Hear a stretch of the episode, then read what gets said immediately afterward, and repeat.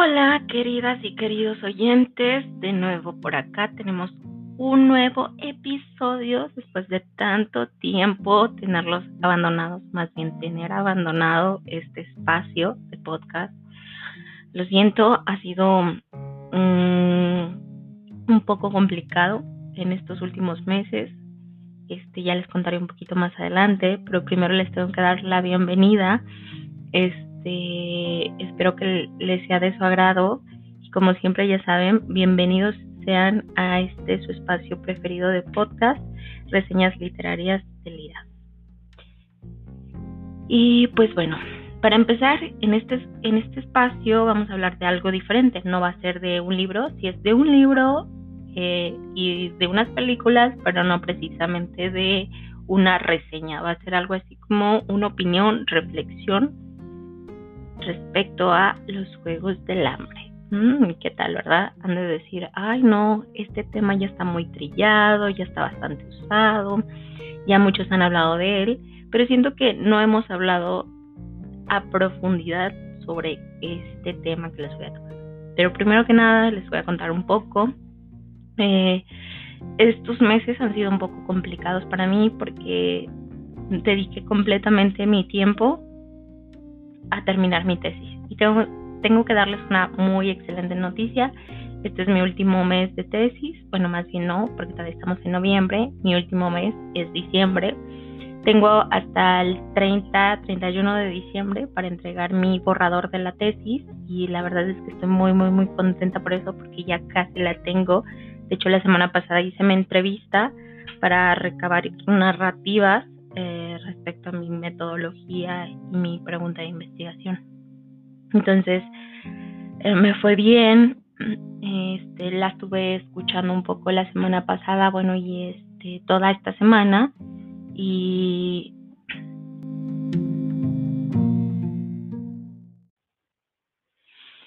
y me fue bien, este, escuché la narrativa, mm, más bien escuché la entrevista y me parece que puedo rescatar bastantes narrativas interesantes eh, respecto a mis categorías de análisis. Pero bueno, otro asunto fue que también este, les tengo la noticia, que tal vez no les interese, no es cierto. Este, me mudé, me mudé y la verdad es que es un espacio mucho más podría ser un poquito más amplio, más a gusto, más tranquilo y me encanta. Entonces siento que ya puedo tener un espacio específico en solitario para poder grabar. Entonces sí, aquí vamos, espero estar ya un poquito más activa. La verdad es que no prometo nada, no aseguro nada porque ha sido, pues es difícil en estos momentos, siento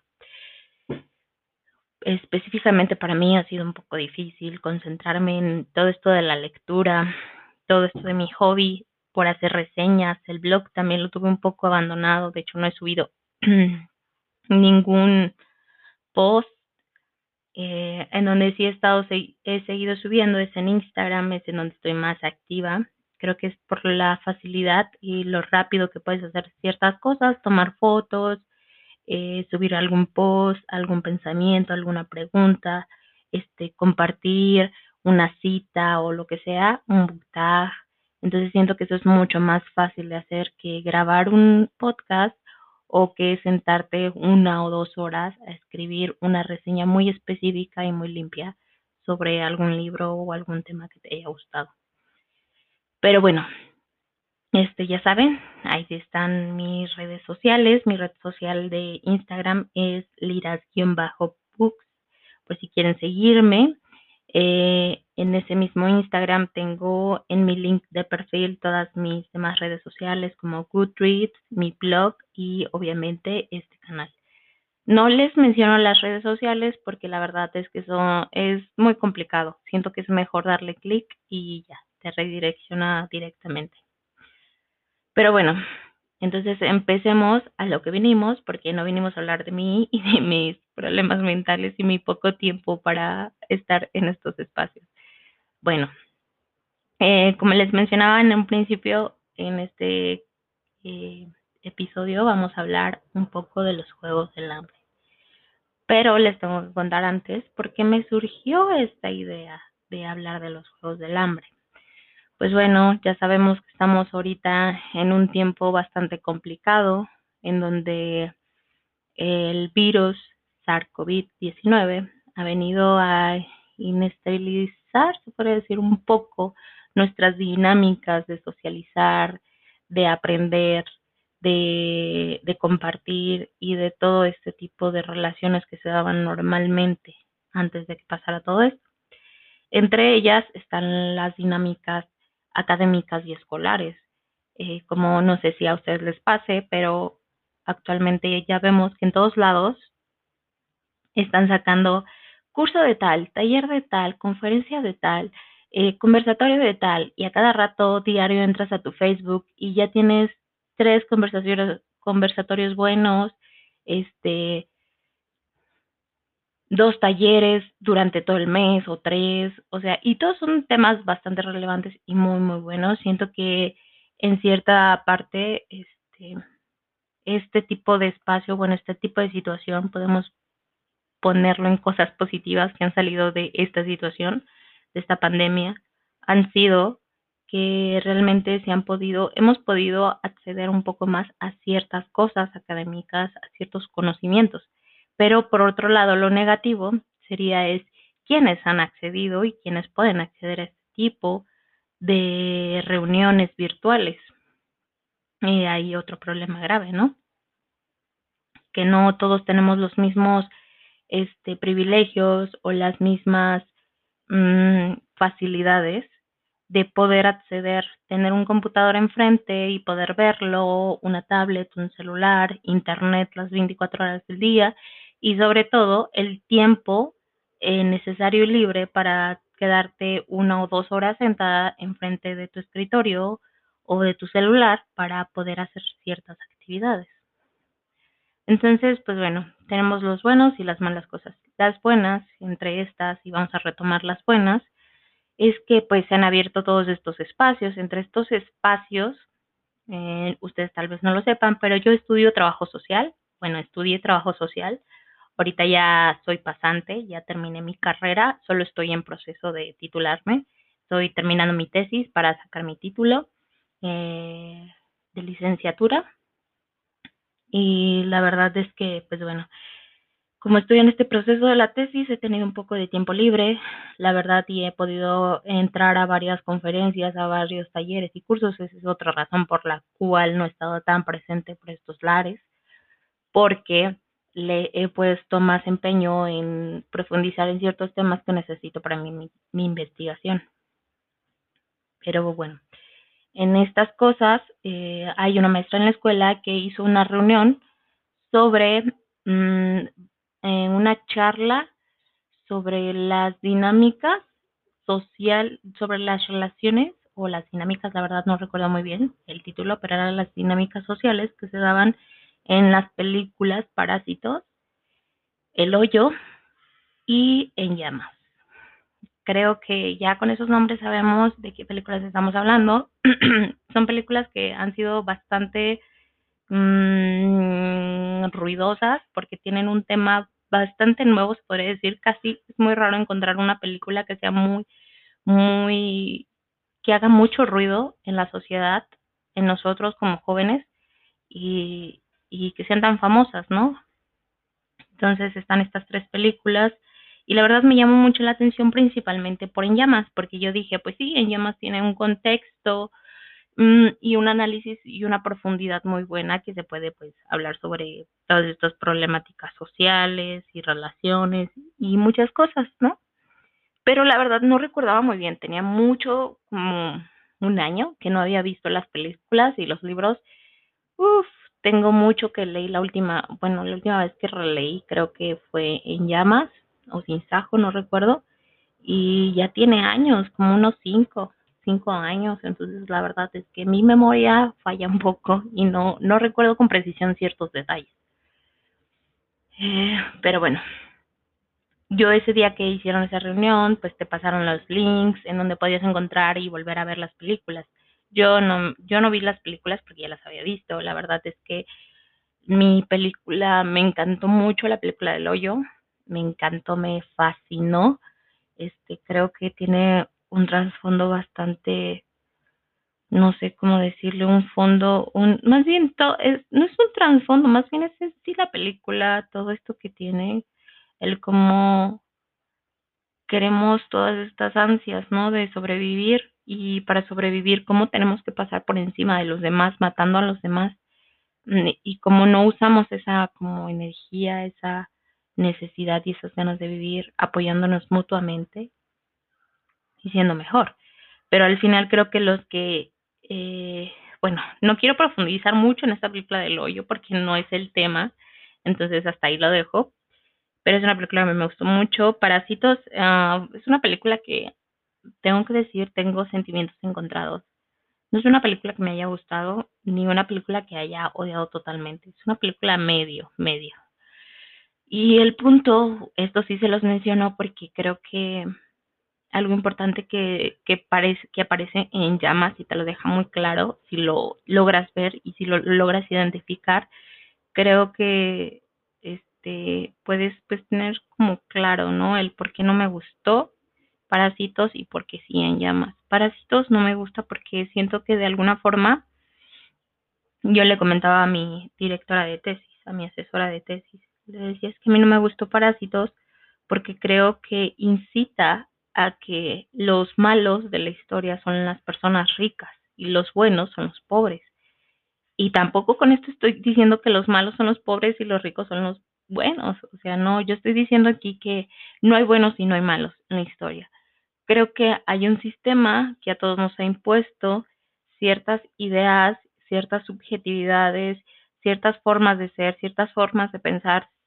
Todo se nos ha impuesto como ser el, el ser consumista hoy en día es, pues el ser consumo es lo que hoy en día impera en nuestra sociedad, eso es lo que hoy en día vemos en cualquier persona, ¿no?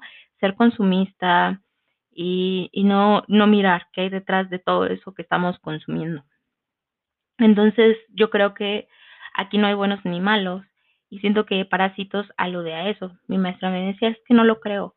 Yo creo que más bien la película lo que nos está diciendo es que los parásitos somos todos, tanto los ricos como los pobres. Somos parásitos porque eh, estamos viviendo a costas de, de, otros, de los demás. Y yo le digo, en eso tiene razón, ¿no? La película tiene también esa otra idea y esa otra visión. Pero lo que yo me quedaba pensando era, mi maestra lo piensa y lo reflexiona desde esa postura, porque es una mujer bastante estudiada que tiene un, un perfil académico uf, de perfección casi casi. Entonces es una mujer con una mirada crítica bastante profunda, bastante conocedora, es muy empática, o sea, siento que es una persona que no digo por esto que no todos lo seamos, pero siento que si no tienes una mirada de verdad crítica, y de conocimiento, una, un pensamiento reflexivo, no vas a poder entender ese lado de la película y con lo único que te vas a ir es con, es que los malos son los ricos. Lo mismo que pasa con la película del Joker.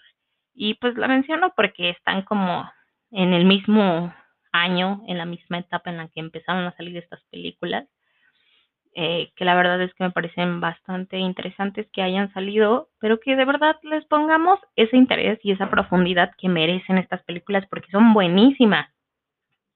Pero que de verdad se hagan espacios, grupos en donde se reflexione sobre estas películas, como lo que pasó, lo que hizo la maestra de trabajo social respecto a, a En Llamas. Pues bueno, en este espacio hicieron reflexiones respecto a estas tres películas. Y en llamas, a mí me llamó mucho la curiosidad. Dije, ¿en llamas? ¿Por qué en llamas? O sea, sí, pero pues me parece que a veces mmm, en el ámbito académico no se aprecia tanto la fantasía mmm, o la literatura juvenil, por así decirlo. Siento que se desprecia un poco, entonces me pareció interesante que metieran en llamas en estas tres películas que se, de las cuales se iba a hablar y se iba a reflexionar. Entonces fue así como, tengo que entrar. Entré en esta reunión y pues yo en, se, hizo a través de, de cinco preguntas en la cual este, se lanzaban y cada una decidía si contestar o no y de ahí se armaba como la discusión, la conversación, el diálogo. Fue muy interesante. Pero la verdad es que yo en el principio no tenía planeado intervenir porque me da un poco de pena. saber si voy a decir algo bien o algo mal, más que nada porque estaban personas que tienen mucho conocimiento detrás. Entonces, escuchaba a una chica hablar de llamas, de este símbolo del sinsajo y de cómo se da la relación de, mm, de un símbolo de solidaridad, este, y cosas así, ¿no? Y me parecía algo así como de, wow, tiene totalmente razón. Y después seguimos en otra, casi en una pregunta final, en la cual no recuerdo bien cuál fue la pregunta, pero recuerdo que yo mencioné. La película del hoyo me parece que es la película en donde se deja más claro quién es el, perdón por usar esta, casi casi robarme esta cita de, de en llamas, pero es casi casi como saber quién es el verdadero enemigo, ¿no? El verdadero enemigo no es el de al lado, no es el de enfrente, no es el de atrás, y no es tu vecino, no es tu compañera de clase, no es nadie de ellos, no es el, el chavo que te presume de sus mil y un compras que vive en una zona súper bien, o sea, no. El verdadero enemigo es aquí, es quién nos pone en esos, o sea, quién es el que decide quién puede estar arriba y quién puede estar abajo. Es quien decide que hay una hilera y una pirámide de subordinación en donde hay, es que no sé si alguna vez lo hayan pensado y lo hayan reflexionado desde ese punto de vista, pero allá hay una autora, Sayak Valencia, que menciona que el poder es el poder es la verdadera violencia de este sistema y de esta sociedad. Porque, por ejemplo, si eres un hombre blanco, millonario, eres un hombre que tiene poder, indudablemente. Pero si eres un hombre negro, millonario, posiblemente tengas poder, pero no al nivel que lo va a tener el blanco. Y después de eso eres un hombre con orientación homosexual, negro, millonario, vas a ser tomado en cuenta, pero con ciertos niveles. Y los que están arriba de ti te van a subyugar y te van a violentar porque tienes ciertas, mm, se puede decir, características que no son aceptadas en una sociedad heteronormada y porque sí, existe un racismo muy cabrón. Y después de eso va a haber un hombre que sea posiblemente mm, de un tono de piel más claro, este, que sea heterosexual, pero que no sea rico. Entonces ese hombre tampoco va a tener un lugar en la sociedad porque tal vez lo tenga por ser hombre, pero no lo va a tener por no tener dinero, dinero y por no ser completa, o sea, como si de un tono más claro.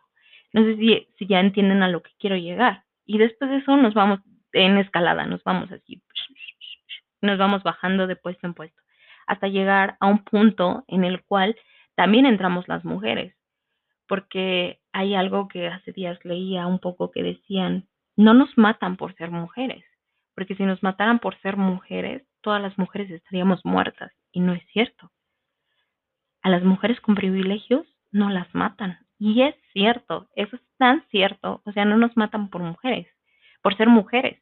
Sí, hay una violencia de género que está un poquito más enraizada, enraizada hacia la mujer, pero no hacia como tal la categoría de ser mujeres. Tal vez me estoy yendo bastante profundo, este, no quiero hablar de estos temas porque siento que no son temas que no se deberían de tocar todavía. Este, son temas que todavía traigo acá hilando un poco y profundizando en conocimientos. Entonces son temas que todavía no quiero tocar. Pero este, hay ciertas violencias. Dependiendo quién seas tú, dependiendo tu nacionalidad, tu edad, tu sexo, tu discapacidad, tu sexualidad, dependiendo de quién seas, realmente es dependiendo qué tipo de violencia vas a recibir. Las violencias segregan, las violencias mm, eligen, las violencias no están al azar porque sí, están ahí por algo. Entonces, yo decía, el verdadero enemigo en la película del hoyo es el sistema, es quien los puso en ese sistema y quien decidió que los pisos más eh, más bajos iban a ser los que iban a recibir menos. ¿Y quienes decidió que los pisos de arriba iban a recibir más? El sistema es lo que está mal. Y al momento en que dicen es que ellos no se dan cuenta que pasa eso. Bueno, la verdad es que te lo deja al pensar quién sabe porque se sube a la niña hasta el hasta arriba, pero no se sabe qué pasa de ahí, o sea, no sabemos si realmente eso va a cambiar o realmente simplemente pues van a sacar a la niña y ya, todo sigue igual. Porque así sucede en el día a día en la sociedad. Pasa algo simbólico, algo fuerte y sí dicen, wow, sí pasó algo, pero ¿y luego? Mm, como, bueno, después de esto, yo hace una semana vi En Llamas y después vi Sin Sajo parte final, la, última. Y decías al final Hamish, decía que estaba leyendo la, la carta de, de Plutar y a, a Katniss. Y en la carta decía, dice, pues esperemos que esto no se vuelva a repetir, pero quién sabe, el ser humano es estúpido porque no tenemos memoria solemos olvidar rápidamente y estamos predispuestos a cometer estupideces. Y es tan real y a la vez tan doloroso eso, ¿no? Nos olvidamos de nuestro pasado. Hay un autor que dice, para saber hacia dónde tenemos que ir, tenemos que empezar a mirar hacia el pasado, tenemos que empezar a ver qué hemos hecho en el pasado, qué hemos dejado de hacer, qué sí hemos hecho bien y qué sí hemos hecho mal. Lo mal para no volverlo a repetir y lo bueno para volverlo a replicar y mejorarlo aún más. Entonces creo que sí, somos una sociedad que olvidamos bastante rápido, que vivimos en la tecnología y necesitamos como de tener algo nuevo cada vez, algo nuevo, algo nuevo y desechamos. Estamos en la sociedad que desecha todo, es una sociedad líquida, diría Bauman, en donde nuestras relaciones las desechamos, porque las utilizamos casi a la par como nuestras cosas. Todo, algo que no nos gusta, lo desechamos, una ropa que ha tenido tres puestas pero ya no la queremos, la desechamos, eh, ciertos productos los desechamos, entonces ya estamos en una sociedad líquida y desechable. Y aquí fue donde yo les dije, ¿no? El sistema es el enemigo, casi, casi como Katniss. Recuerda, ah, no, como Finnick que le dice, recuerda quién es el verdadero enemigo. Y una chica me, me, mm, me, me, mencionó, es que hay que tener en cuenta, hay que dejar de echarle la culpa al sistema, porque si no, no vamos a tomar responsabilidades individuales. Y así de, la verdad es que no estoy de acuerdo con esta postura, la respeto, pero no estoy de acuerdo. Creo que no hemos entendido la profundidad de lo que puede llegar a ser un sistema lo bien que puede entrar en nuestras formas de relacionarnos y de cambiarnos hasta el punto de violentar al otro, cómo nos transforma completamente. Creo que si entendiéramos la profundidad de eso, empezaríamos a ver, a ver al sistema como el verdadero enemigo. Y aquí entra donde yo vi este en llamas y sin sajo, parte final. Perdón, me estaba tomando mi café. Pero bueno, aquí entra, ¿no? Esta, esta parte en donde yo este, estoy viendo otra vez las películas y me doy cuenta de algo importante, de algo sumamente importante. ¿Qué profundidad tienen los Juegos del Hambre? Y puedo decir ahorita que de las películas, pero realmente pues la idea original es de Susan Collins, porque obviamente son unas adaptaciones bastante, bastante apegadas a los libros. Entonces esta idea viene de los libros, ¿no? Pero qué profundidad tiene, pero no lo hemos visto con esta profundidad, porque empezamos a verla como si fuera, mm, como si fuera eh, fantasía, como si fuera juvenil, y eso no tiene importancia, ¿no? Eso pues que se lo dejemos a los jóvenes, ellos que vean eso. Nosotros para qué. Entonces siento que tiene un fondo bastante interesante. Este, me ponía a pensar un poco. Katniss, en ningún punto, yo veía, en ningún punto Katniss estaba enojada con los con las personas que habían vivido en el Capitolio. Katniss jamás, al inicio cuando conoció a Effie, recuerdo en el libro más o menos, y así me equivoco, ustedes me, me, me harán irme por el camino correcto, al inicio, ella menciona que cómo podía Effie estar tan feliz de que ella hubiera sido seleccionada para los Juegos del Hambre y cómo podía ser así tan efusiva. Y poco a poco, dice Katniss, que se empezó a dar cuenta que Effie no tenía la culpa. Effie había crecido en un mundo diferente. Effie era como una niña. Recuerdo que sí hacía esa descripción que decía es que Effie es como un adolescente. Entonces como que no ha terminado de crecer. Ella no tuvo que vivir lo mismo que yo viví. Y de hecho, ella jamás es como que yo la odio por la vida que tuvo, ¿no?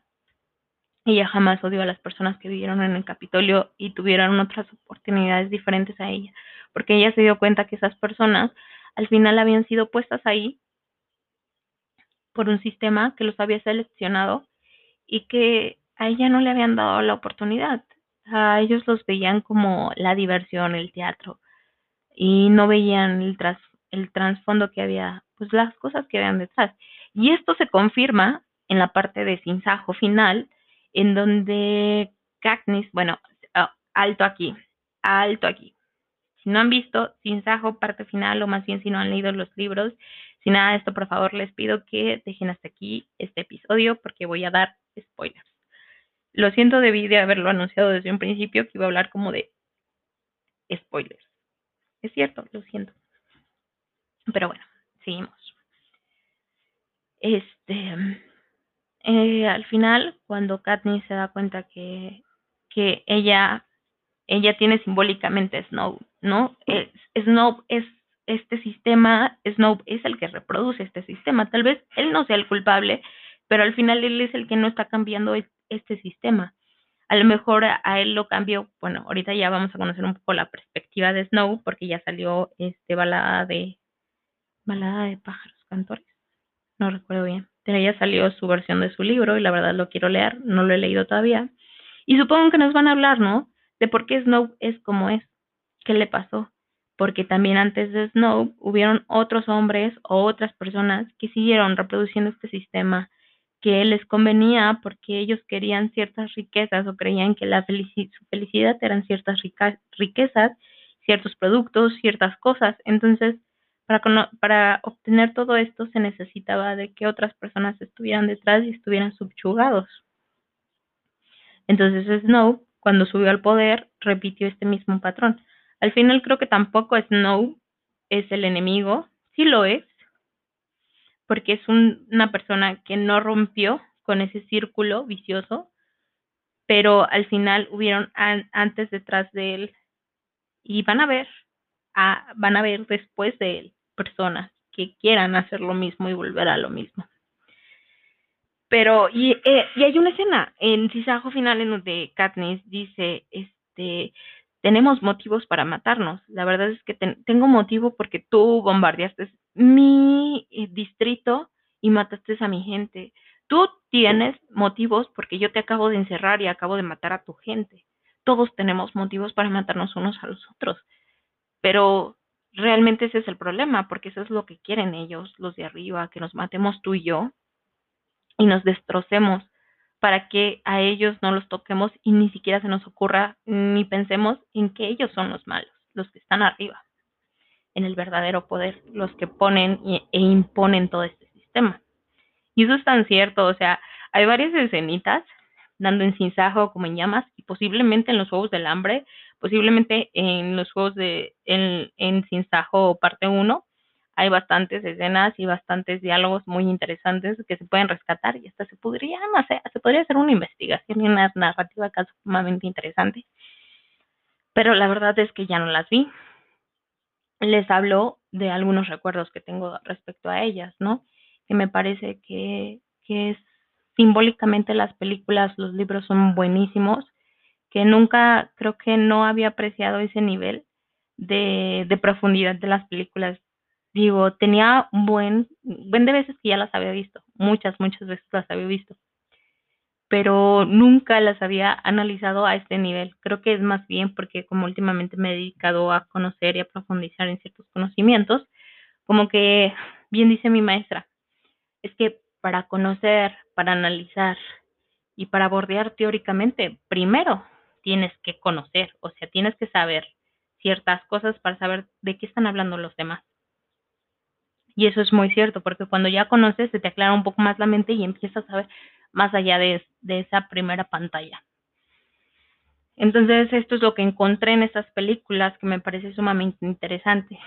y lo vengo a contar acá porque me quedé con las ganas de poder decirlo eh, ese día la reunión, de decir que la película era sumamente importante porque Katniss no solamente era un símbolo, Katniss también era una persona que accionó en contra. Solo se necesitaba, creo que en una escena dicen, creo que solo se necesitaba una flama, unas llamas para que se incendiara la revolución y para que se terminara con todo esto. Y esa llama fue Katniss, sin quererlo, o sea, con amor. Si se dan cuenta, fue por amor lo que ella hizo. Ella decidió, este, ella no se dio cuenta de lo que había iniciado porque ella solo lo hacía por amor, porque ella quería salvar a sus seres queridos, a su hermana. La verdad es muy triste ese día que la estaba viendo. El final me volvió a hacer llorar. Pues como de, oh my god, porque estoy tan triste si ya sabía este final. Pero pues, este, ella fue ese, no solamente ese símbolo, ella también fue ese ser. Ella al final dio parte de su vida, parte de sí, para que otros pudieran vivir, para que otros pudieran estar mejor. Y al final queda sumamente claro, ¿no? Como ella dice, este, va a seguir lo mismo, se va a seguir reproduciendo este mismo sistema. Y si no, no, y, necesitamos, y se necesita mejorar este sistema. Y es cuando Katniss lanza esa flecha a la presidenta Cohen. Y eso es sumamente... No manchen, yo me emocioné por quién sabe cuánta vez. Me emocioné un buen porque dije, por fin, por fin este sistema se va a caer y se va a volver a construir desde las cenizas. Hoy creo que ya me pasé un poquito del tiempo. este, lo siento, disculpen, ya se alargó bastante este episodio, pero creo que es un tema bastante interesante a tocar y que tampoco quiero creerme única y diferente y decir, este es el único episodio en el cual se va a hablar sobre este tema, porque no, creo que han, hay espacios, este, blogs, em, eh, reseñas en las cuales se han hablado de estos temas, pero la verdad yo no me las he encontrado, así que si ustedes tienen una opinión parecida a esta, una reflexión parecida a esta, no duden en escribirme por mi Instagram y mandarme esto.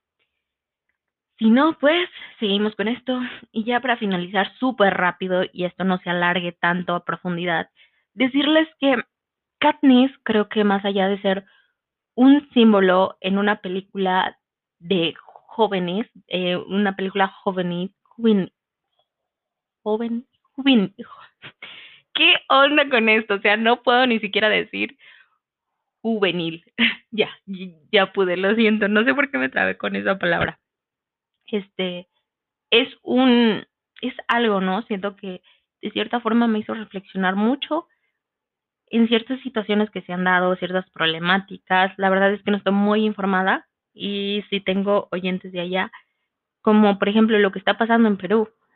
Hay personas que se levantaron, chicos, jóvenes, que se están levantando en contra de lo que está siendo injusto en contra de la violación a muchos derechos, a muchas garantías, y eso me parece sumamente maravilloso, ¿no? Creo que tal vez suena un poco irrespetuoso pasar la fantasía, pasar la ficción a, o comparar la ficción con la realidad, porque la realidad siempre es, se arrebasa, es arrebasante, es bastante más dolorosa que la ficción siempre. Entonces creo que Katniss nos enseñó a que ella, por ejemplo, al final ya había perdido todo. Ella ya había perdido a, a la persona que más quería en el mundo, por la cual había iniciado todo, por la cual daba su vida por ella, que era su hermana Prim.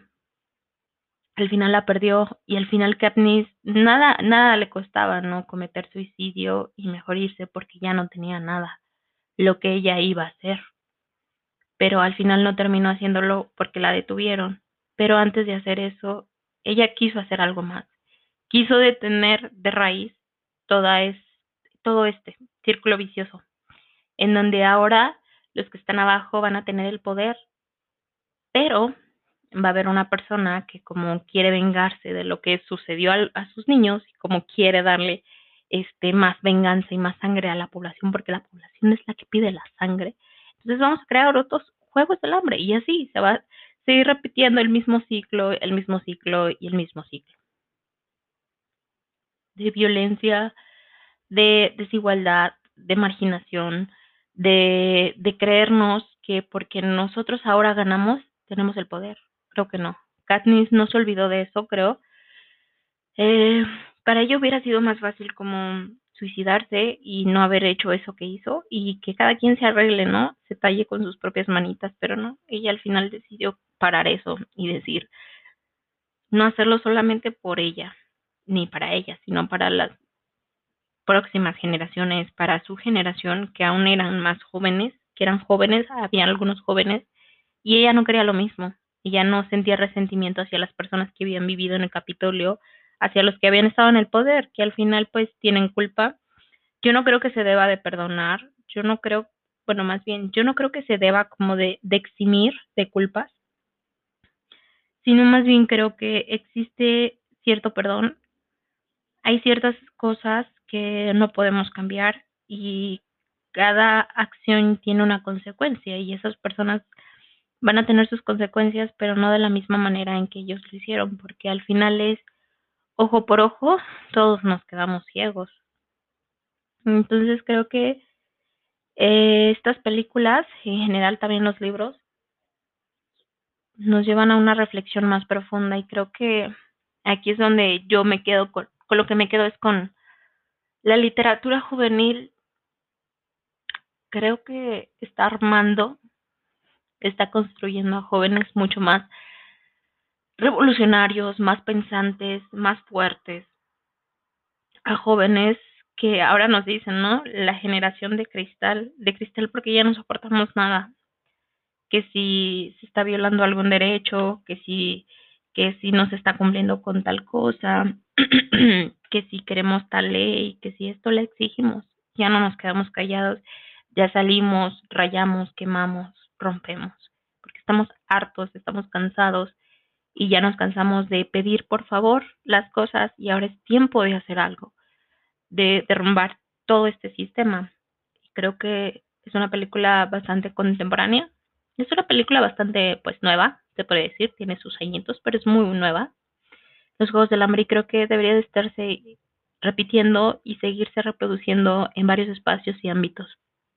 Y aprender de ese amor, de esas ganas de luchar de Katniss que tiene, de este personaje que es grande, grande, grande, que intentaron hacerlo chiquito, que intentarlo, intentaron verlo como una niña que no sabía lo que hacía, que solo estaba en modo berrinche, pero no, era una chica que inició una revolución. Entonces creo que la película es bastante buena. Y como al final le dice Hamish, Katniss nunca decepciona. Es cierto, nunca decepciona. Siempre, siempre nos hace pensar más allá. Y pues ya eso era todo lo que los, les venía a decir, les venía a contar que de verdad, si tiene rato que no han visto las películas o más bien si son de releer otra vez los libros, la verdad es que yo ahorita me encantaría releerlos, pero no. Hay, hay bastantes libros en la fila como para uh, volverlo a releer. La verdad me encantaría. Tal vez en algún punto más adelante lo haga, pero ahorita no.